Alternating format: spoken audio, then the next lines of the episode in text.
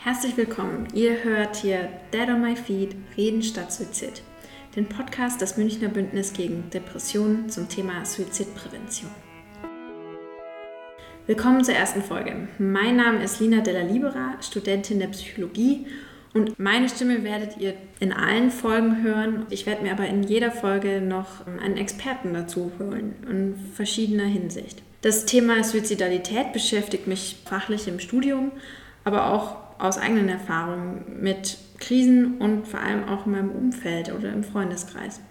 Über die nächsten Wochen will ich daher Gespräche führen mit den verschiedensten Menschen, mit Betroffenen, Angehörigen, Psychologen und Seelsorgern, mit einem Ziel, um euch ein vielseitiges Bild der Erfahrungen und vor allem auch der Hilfsangebote zu bieten. Bevor wir allerdings in das erste Gespräch einsteigen, ist es mir nochmal wichtig zu betonen, dass es bei diesem Podcast um Suizid geht. Also um ein sehr belastendes Thema. Darum an dieser Stelle der Hinweis. Gebt auf euch acht und wenn ihr wisst, dass solche Themen für euch triggernd sein können, dann hört ihn bitte nicht alleine. In der Beschreibung des Podcasts sind einige hilfreiche Adressen verlinkt, die ihr auch ganz persönlich anrufen könnt. Also, warum reden wir jetzt überhaupt über Suizid? Wenn ihr diesen Podcast am Tag der Veröffentlichung, dem 10. September, anhört, dann ist der Grund vielleicht ein bisschen offensichtlicher.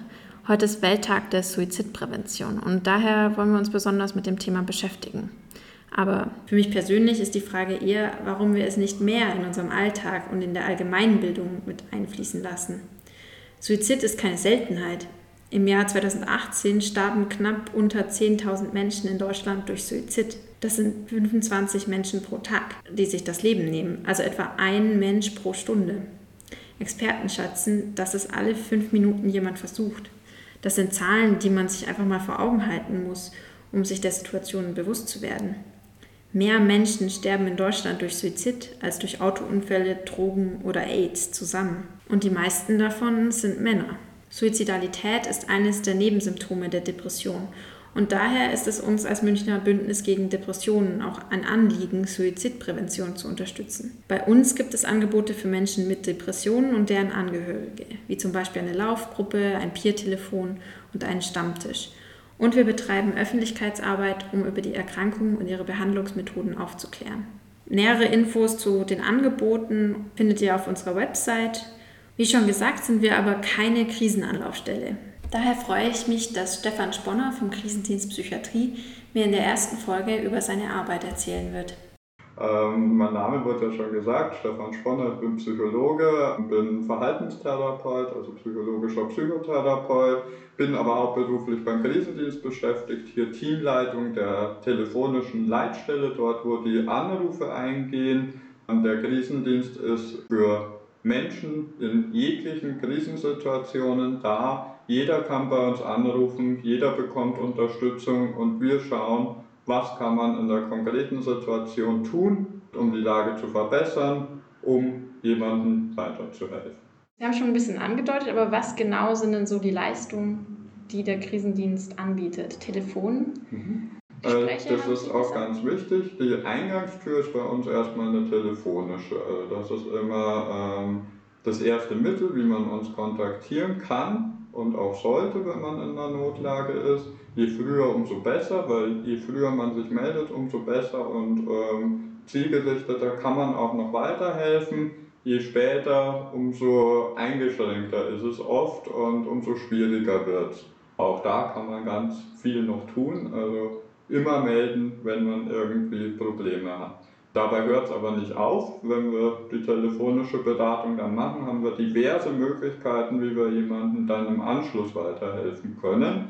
Das kann ähm, ein Termin in einer Klinik sein, in einer Ambulanz sein, das kann auch eine stationäre Aufnahme in einer Klinik sein, das kann aber auch noch viel niederschwelliger sein, ein Termin in einem, bei einem sonstigen Kooperationspartner, da gibt es verschiedenste Beratungsangebote in München und Umgebung und ganz Oberbayern. Ähm, das kann aber auch, ähm, und das bieten wir selber an, nochmal ein Termin vor Ort bei uns sein. Ähm, das nennen wir dann persönliche Krisenberatung, in die wir tagesgleich vermitteln können bei Bedarf und wenn die Situation dazu passt und das Anliegen. Und es kann aber auch sein, dass wir selber vor Ort kommen, auch tagesgleich, auch da, wenn die Situation es verlangt ähm, und wir das Gefühl haben, so können wir besser weiterhelfen. Das ist vor allem dann der Fall, wenn die Situation ähm, sehr unübersichtlich ist am Telefon, es auch viele Beteiligte gibt. Wir werden auch von Angehörigen angerufen, ähm, die sich Sorgen um jemanden machen.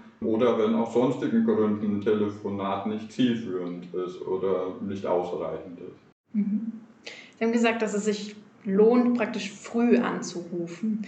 Ich nehme mir an, dass Sie dann ein Stück weit auch Erfahrungen haben, wo die Leute praktisch erst, wenn alles wirklich in Trümmern liegt. Mhm. Aber das ist auch eine natürliche menschliche Tendenz, muss man sagen. Man traut sich oft nicht, man hat das Gefühl, boah, das muss ich doch noch selber irgendwie hinbekommen. Und manchmal klappt das ja auch. Also wir, sind ja, wir haben ja auch alle Ressourcen und äh, Möglichkeiten und hoffentlich auch ein soziales Netz, das uns bei Bedarf auffängt. Aber manchmal reicht es eben auch nicht. Und wenn man das Gefühl hat, ähm, da fehlt mir was oder ich habe jetzt niemanden, der mir weiterhelfen kann oder das Gefühl, die Personen, ähm, die ich habe, ähm, die sind vielleicht nicht die richtigen für die Situation oder mit denen möchte ich es gar nicht besprechen. Dann sind wir ein sehr niederschwelliges Angebot, weil man uns eben einfach mal anrufen kann. Da muss man noch nirgends hingehen, muss noch nirgends seine Krankenkassenkarte einlesen oder dergleichen. Ähm, muss noch nicht mal zwangsläufig seine Daten hinterlassen, auch wenn wir sehr gerne nach dem Namen schon fragen am Telefon, weil das eine wichtige Möglichkeit ist, überhaupt mit jemandem in Kontakt zu kommen.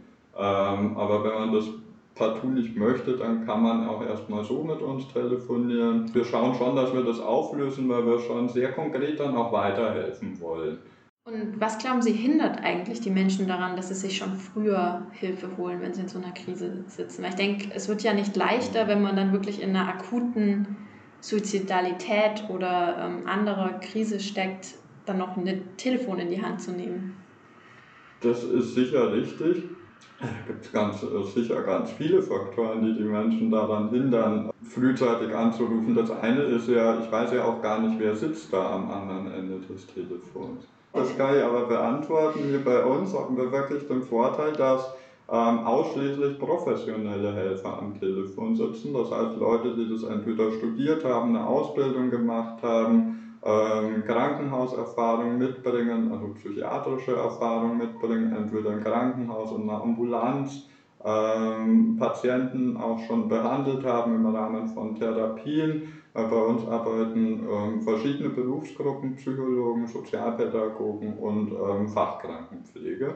Und wenn wir merken, wir kommen da an unsere Grenze, dann beraten wir uns im Team und rufen dann auch gegebenenfalls nochmal zurück. Wie ist es, wenn man praktisch mehrmals dann anruft? ich denke mal, die meisten Krisen lassen sich nicht durch ein Gespräch ähm, lösen. Wie funktioniert das denn? Genau, also wir sind wir verstehen uns nicht als dauerhaftes Hilfsangebot sondern wir sind wirklich erstmal für den Moment der Krise da. Natürlich lässt sich eine Krise oftmals nicht mit einem Telefonat auflösen, aber der Weg lässt sich bahnen. Das heißt, man kann schauen, was ist jetzt nötig, was sind die nötigen Schritte und bis diese Schritte dann im, am Laufen sind, also ähm, das geht aber in der Regel sehr schnell, ähm, so lange unterstützen wir. Das heißt, ähm, man ruft bei uns an, dann ähm, kommt es darauf an, dann machen wir möglicherweise einen Einsatz vor Ort, also das wird zu der betroffenen Familie oder der betroffenen Einzelperson ähm, oder in welcher Konstellation auch immer hinfahren, vor Ort nochmal beraten, unterstützen, die Situation möglicherweise deeskalieren. Ähm, dann kann es sein, dass daraus resultiert, ähm, ja, derjenige ist jetzt vielleicht ähm, bereit dazu, ähm, das nochmal sich genauer anzuschauen.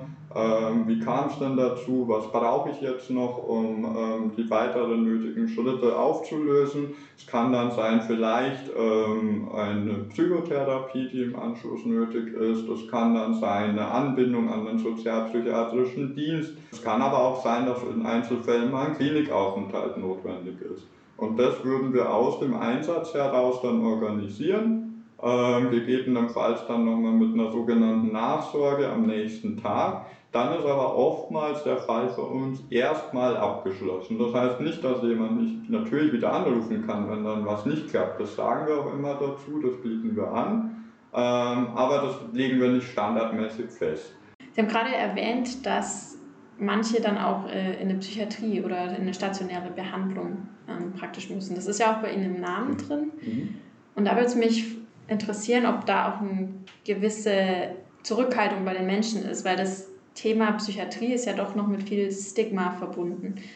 Wie wirkt sich das auf die Betroffenen aus? Ja. Das ist eine sehr interessante Frage, weil das ist bei uns durchaus kontrovers diskutiert worden, immer mal wieder. Ähm, soll Psychiatrie im Namen sein, soll es nicht im Namen sein? Und wir haben uns ganz klar dafür entschieden, dass wir es im Namen haben wollen. Ähm, weil es gibt leider dieses Stigmata noch in manchen Bereichen. Psychiatrie ist was Schlimmes, in der Psychiatrie werde ich eingesperrt ähm, oder dergleichen. Und wir sehen unseren Auftrag auch dahin, dieses Stigma ein Stück weit aufzulösen. Dass es eben nicht heißt, ähm, wenn, ich, ähm, wenn irgendwo der Begriff Psychiatrie fällt, dass es gleich verbunden ist mit einem ähm, Klinikaufenthalt hinter verschlossenen Türen, wo ich möglicherweise sogar noch an einem Bett ähm, gefesselt werde oder dergleichen, sondern genau das nicht passiert. Sondern dass Psychiatrie, der Bereich Psychiatrie sehr viel mehr leisten kann und sehr viel mehr leistet. Ähm, in ganz extremen Bereichen gibt es das natürlich, aber das ist so eine geringe Prozentzahl, die man schon gar nicht mehr sehen kann, wenn sie auf dem Blatt steht, ähm, von unseren Anrufen. Der Rest ist, kann wirklich anders gelöst werden. Und ein Klinikaufenthalt, selbst ein Klinikaufenthalt ist in der Regel nicht ähm, bei verschlossenen Türen, selbst auf den sogenannten geschlossenen Stationen, das ist auch ähm, wichtig zu wissen, versucht man immer mehr die Tür auch trotzdem offen zu lassen. Man bewertet wirklich mittlerweile jeden Tag im klinischen Setting, muss, gibt es einen Grund, äh, gibt es einen guten Grund heute, die Tür verschlossen zu halten oder kann sie offen bleiben, sodass, wenn jemand unbedingt rausgehen möchte, ähm, auch die Möglichkeit dazu hat. Und tatsächlich ist es so, dass in vielen Kliniken das gut funktioniert und an vielen Tagen die Tür offen bleiben kann. Jetzt geht es ja in dem Podcast an sich so ein Stück weit um Suizid, was ich denke mal eines der Faktoren ist, warum die Tür zubleiben würde in der Psychiatrie, wenn jemand wirklich suizidgefährdet ist. Wie oft ist das aber tatsächlich Thema auch bei den Anrufern? Ähm, tatsächlich ähm, spielt das Thema Suizidalität, wobei es da sehr viele Abstufungen gibt, mhm. ähm, sehr häufig eine Rolle. Wir haben zwischen 10 und 20 Prozent der Anrufe, die man dann danach fragt. Jetzt sind aber Klienten gemeint. Angehörige haben natürlich selber nicht das Thema Suizidalität. Ähm, aber die Betroffenen selber in 10 bis 20 Prozent, wenn man danach fragt, und das ist ganz wichtig danach zu fragen, weil die wenigsten ähm, kommen da von sich aus ähm, mit der Suizidalität heraus. Dass, ähm, dann berichten das bis zu 10 bis 20 Prozent. Wobei es eben da Abstufungen gibt. Es geht los mit Gedanken daran, ähm, sich etwas anzutun, ähm, geht weiter dann mit konkreteren Plänen ähm, sich aufdrängenden Gedanken auch, ähm, bis hin zu schon den ersten Schritten, die man hin zu einer konkreten Handlung gemacht hat. Je nachdem, wo man auf, auf diesem Spektrum liegt, ähm, umso mehr muss man dann auch tatsächlich handeln. Wie kann ich mir das vorstellen? Sie fragen dann einfach gerade raus, haben Sie Suizidgedanken? Genau, also wie man verleckt, ist sicherlich ein bisschen unterschiedlich und auch ein bisschen typabhängig. Aber letztendlich ist es wichtig, ähm, sehr spezifisch zu fragen. Und ähm, viele haben Angst davor, dass man damit irgendwas ähm, auslösen könnte oder dergleichen. Das habe ich aber noch nie gehört. Das hat mir noch nie irgendjemand berichtet, irgendein Patient. Das fand er jetzt unpassend, ähm, dass er danach gefragt wurde oder auch jetzt, wo Sie es sagen, dann, das passiert überhaupt nicht. Von daher kann man da ganz offen, frei heraus fragen und das ist auch ganz, ganz wichtig. Das ist auch mit das Erste, was man in, äh, im psychiatrischen Setting und in der Ausbildung zum Psychotherapeuten lernt. Danach fragen. Uns ist bekannt, dass bei verschiedenen ähm, Erkrankungen und auch gerade in Krisensituationen, die noch nicht mit Erkrankungen zusammenhängen, Suizidgedanken auftreten können.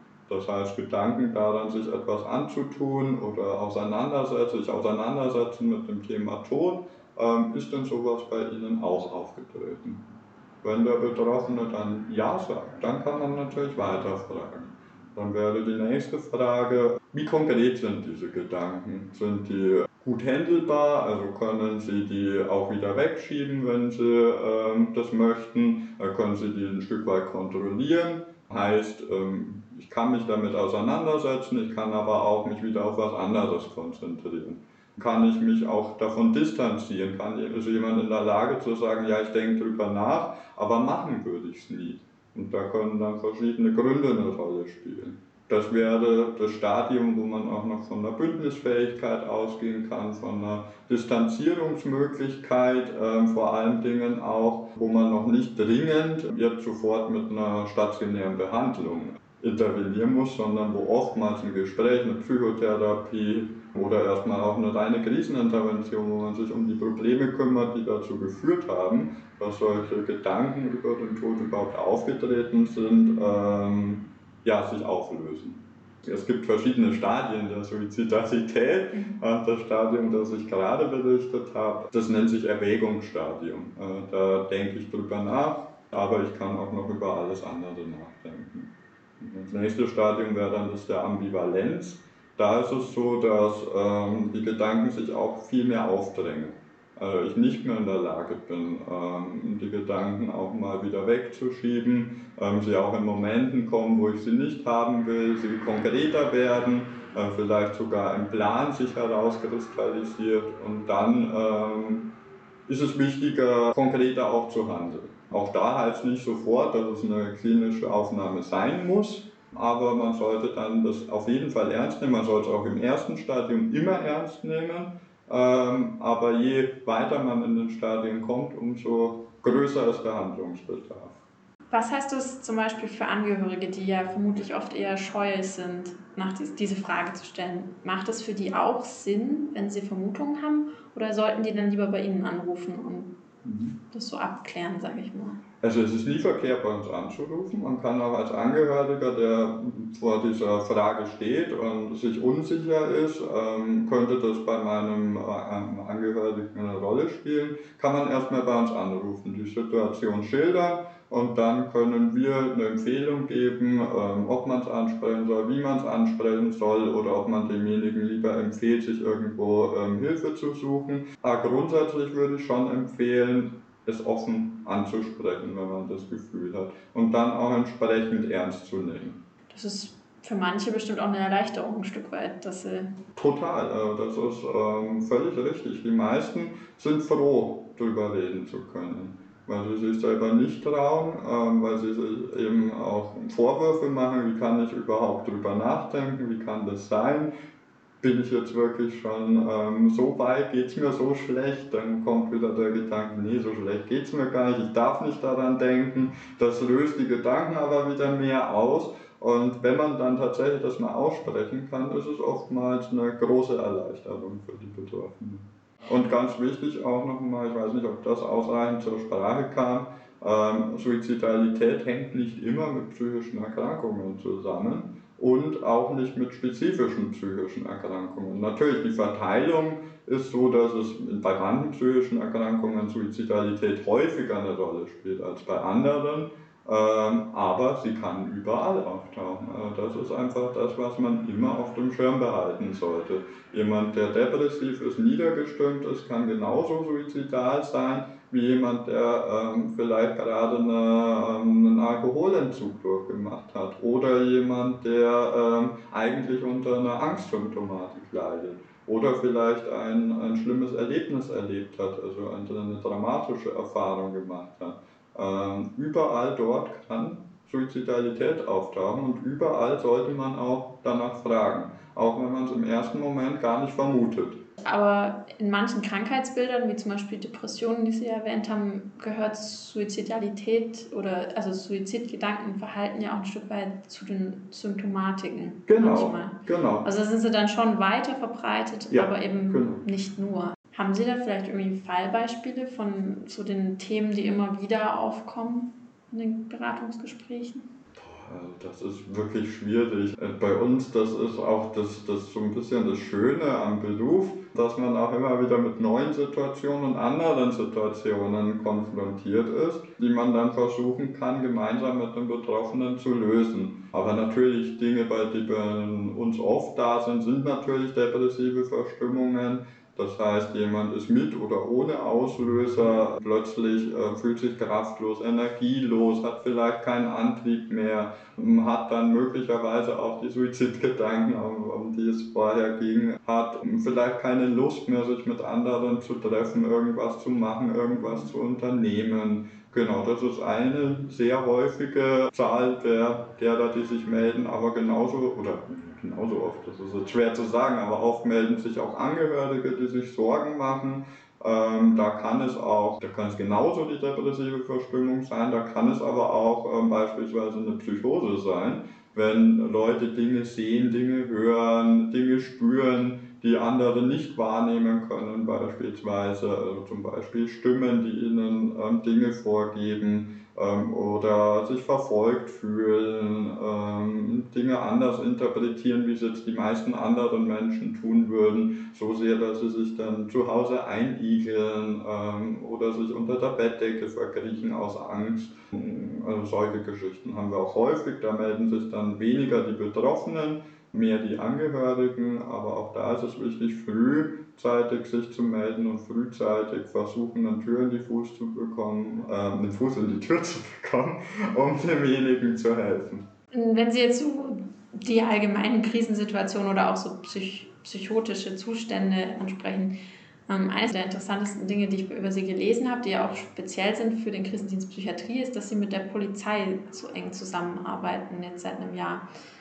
Wie kann ich mir das vorstellen? Wenn dann jemand auf der Brücke steht, dann werden sie angerufen und um, um Beratungen gefragt von der Polizei oder wie funktioniert diese Kooperation? Genau, das ist tatsächlich eine beidseitige Kooperation. Ähm, da sind wir auch sehr stolz drauf, weil ähm, da sind wir, glaube ich, so die Vorreiter in Deutschland ähm, als Krisendienst, ähm, die wirklich eine Kooperationsvereinbarung mit der Polizei haben die etwas umfassender noch ist, als es das Gesetz mittlerweile vorgibt. In Bayern gibt es mittlerweile das Bayerische psychisch Krankenhilfegesetz, in dem auch steht, dass die Polizei vor einer Unterbringung andere Möglichkeiten ausschöpfen soll.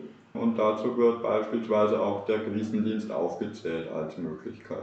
Das heißt dann wirklich, so wie Sie es geschildert haben, wenn die Polizei in eine Situation kommt, wo sich halt auskristallisiert, da könnte eine psychische Erkrankung vorliegen oder auch eine krisenhafte Situation die Ursache sein oder auch schon ähm, jemand kurz vor einem Suizidversuch gewesen sein, den man noch aufhalten kann, dann kontaktiert uns die Polizei und sagt, wir haben da eine Person, der geht schlecht, die hat Folgendes erlebt oder gemacht, da bräuchten wir Unterstützung. Und dann kommt es darauf an, was wir anbieten können. Also in der Regel fahren wir dann vor Ort und unterstützen dann, ähm, sprechen mit der betroffenen Person ähm, und ähm, versuchen die Situation zu klären und versuchen zu schauen, was ist jetzt der richtige nächste Schritt, um eben zu vermeiden, dass jemand zwangsläufig und unter Zwangsmaßnahmen in die Klinik kommt und dem vielleicht davon zu überzeugen, dass jetzt eine Behandlung schon sinnvoll wäre, wie auch immer die dann aussieht. Das muss dann auch nicht der Klinikaufenthalt zwangsläufig sein, könnte es sein,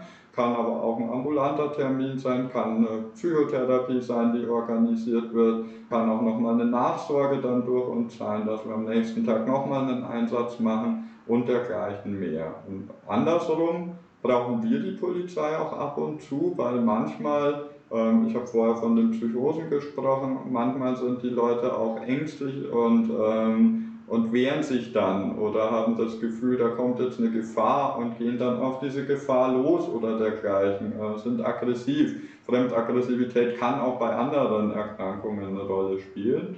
Ähm, da müssen wir natürlich auch unsere Mitarbeiter schützen, die dann vor Ort kommen. Und da ähm, ist die Polizei ein ganz wichtiger Partner für uns, die diesen Schutz dann anbietet so dass wir mit dem Betroffenen oder der Betroffenen ähm, in Kontakt kommen können und uns ähm, mit der unterhalten können und die Situation hoffentlich dann deeskalieren können, sodass die Polizei idealerweise dann auch wieder gehen kann und wir aber noch bleiben.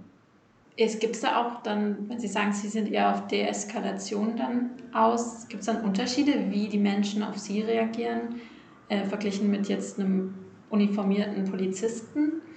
Ja, natürlich. Also das muss man sagen. Wir ähm, sind ganz normal zivil gekleidet. Wir kommen auch nicht im Kittel oder dergleichen. Das ist sowieso was, was out ist im psychiatrischen Bereich, auch in der Klinik. Hier ist keiner mehr mit Kittel rum oder in Es sieht man jetzt zwar nicht, aber er hat auch ja. jetzt keinen Kittel an. genau, wir haben auch hier keine Kittel an. Ähm, und äh, das ist natürlich was anderes. Ein Polizist ist sofort erkennbar. Mit Polizei verbindet man auch was. Das ist eine Autoritätsperson. Äh, das sind Autoritäten. Äh, das merke ich auch selber oder merken wir auch selber. Wenn wir mit Polizisten Kontakt haben, dann ist die Gefahr groß, sich so ein bisschen einlullen zu lassen. Gar nicht, weil der Polizist das möchte oder die Polizistin, sondern weil man selber so in diese Haltung kommt und auch Angst auslöst, je nachdem, was man vielleicht für Vorerfahrungen mit der Polizei gemacht hat. Wie gesagt, gerade bei psychiatrischen Erkrankungen, die Kooperation gibt es noch nicht so lange. In den allerschlimmsten Fällen muss dann jemand ähm, von der Polizei in die Klinik gebracht werden. Und wenn der dann natürlich wieder mit der Polizei konfrontiert wird, dann sind diese Vorerfahrungen sofort wieder da und können schlimmstenfalls das natürlich nochmal verstärken.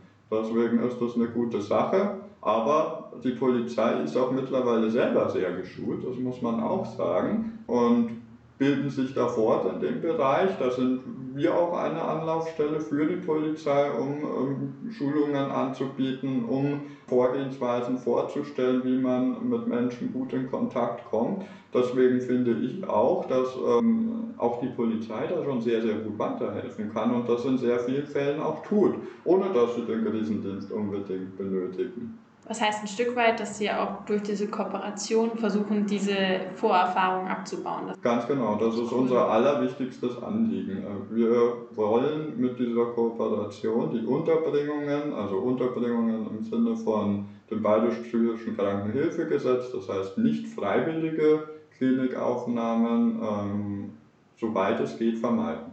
Jetzt nochmal wichtig, die Polizei, wie gesagt, die hilft auch sehr weiter. Ja. Dieses ähm, Autoritätsgefühl, das ist halt einfach so eine Sache, weil so eine Wirkung erzielt wird. Und das ist ja auch in vielen Fällen eine gute Sache. Und ähm, das läuft wahnsinnig gut, die Zusammenarbeit. Hätten Sie noch ein Anliegen, dass Sie irgendwie jemandem sagen würden, der das jetzt sich anhört und überlegt, ob er ihn bei Ihnen anrufen soll? Letztendlich ist mein Wunsch einfach mal ausprobieren. Es kann letztendlich nichts passieren. Ähm, man kann anonym bleiben bei Ihnen ja durchaus auch. Ja. Genau, also man muss natürlich das Ganze ein bisschen einschränken, wenn sich jemand meldet, von konkreten suizidalen Absichten berichtet und dann gar nicht bereit ist, auch irgendwie von der Anonymität dann auch abzuweichen, gar nicht auf die Angebote eingeht, die wir anbieten können, da alles ablehnt ähm, und am Ende dann beispielsweise die Verbindung abreißt oder man, wie gesagt, gar nicht den Fuß in die Tür bekommt, dann müssen wir manchmal in ganz, ganz seltenen Fällen auch gegen den Willen des Betroffenen etwas machen. Aber das ist ganz, ganz selten. Und wie gesagt, nur dann der Fall, wenn gar keine Bereitschaft da ist, irgendwas von den wirklich zahlreichen Dingen, die wir anbieten können, dann auch tatsächlich angenommen und genutzt wird. Okay, das ist ja durchaus verständlich dann, wenn die Situation das gibt.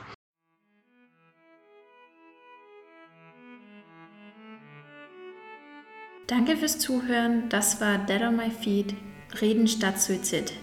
Wir freuen uns, euch für die nächste Folge dann wieder willkommen zu heißen.